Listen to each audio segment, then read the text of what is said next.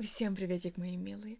Не буду долго разглагольствовать, а изначально хочу предупредить, что в этом эпизоде мы с вами поговорим на девчачьи темы.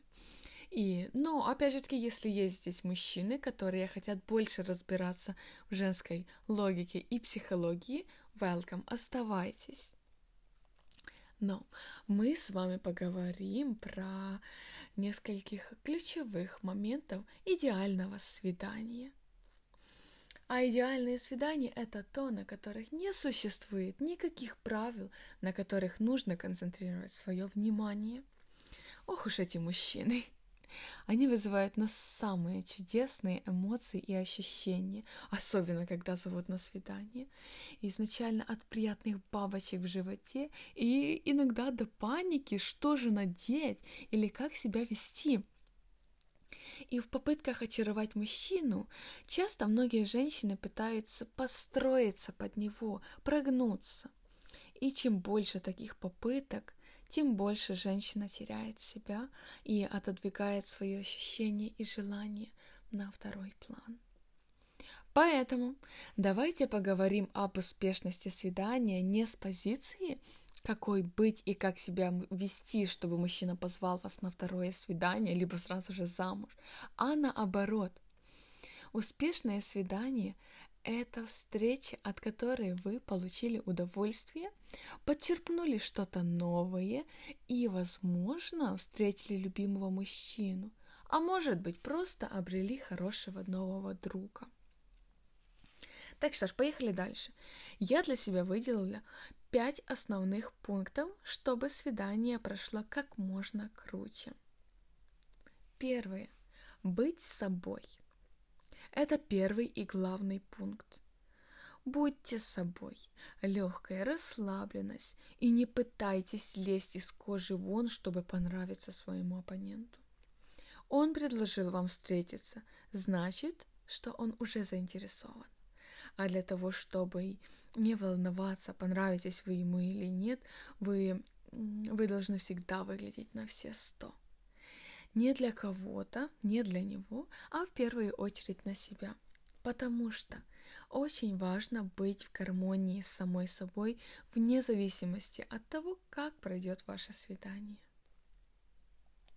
Потом, э, второй пункт – это рассказывать о себе и рассказывать о себе не просто про работу и про быт, а интересные, вкусные вещи – и пусть это будет э, несколько минут какой-то яркой истории о ваших увлечениях или достижениях. Да, да все равно, пусть даже про работу свою поговорите, но главное сделайте это настолько интересно. И покажите мужчине, что вы реально интересная личность, и с вами не скучно. И обязательно кайфуйте сами от того, какая вы классная и мужчина почувствует вашу сексуальную энергетику и получит удовольствие от встречи с вами. А потом, если узнает о ваших хобби, возможно, следующее свидание он спланирует таким образом и будет учитывать, что вам нравится и где вы будете, где вы обычно любите бывать. Потом, номер три. Не пяльтесь на него постоянно и не обсуждайте с ним работу и бывшие отношения. Иначе это все превратится в свидание, не в свидание, а в бизнес-встречу или, хуже того, еще допрос. Если ваш собеседник коротко рассказал, где и кем работает, этого достаточно для первой встречи. Ни в коем случае не выпытывайте о его доходах и насколько высоко он планирует подняться по карьерной лестнице. Нет, Мужчина подумает, что вы заинтересованы не в нем, а в его кошельке. И не смотрите на него постоянно. Мужчине будет неловко, и вряд ли он захочет повторить такую встречу. И потом бывшие отношения. Эту тему можно развивать отдельно. Главное, помните, что он пришел с вами на свидание, познакомиться с вами, пообщаться с вами – то, что он не говорит о своей бывшей, означает, что он уважает и себя, и ее, какая ситуация они, у них не произошла бы. Постарайтесь угомонить свое любопытство, Потому что я считаю, это лично мое мнение, то, что прошлые отношения, они остаются в прошлом.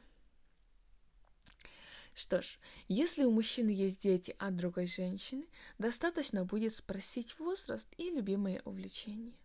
Не расспрашивайте о их маме. Если у вас есть дети от другого мужчины, говорите им об, говорите об этом легко и с удовольствием.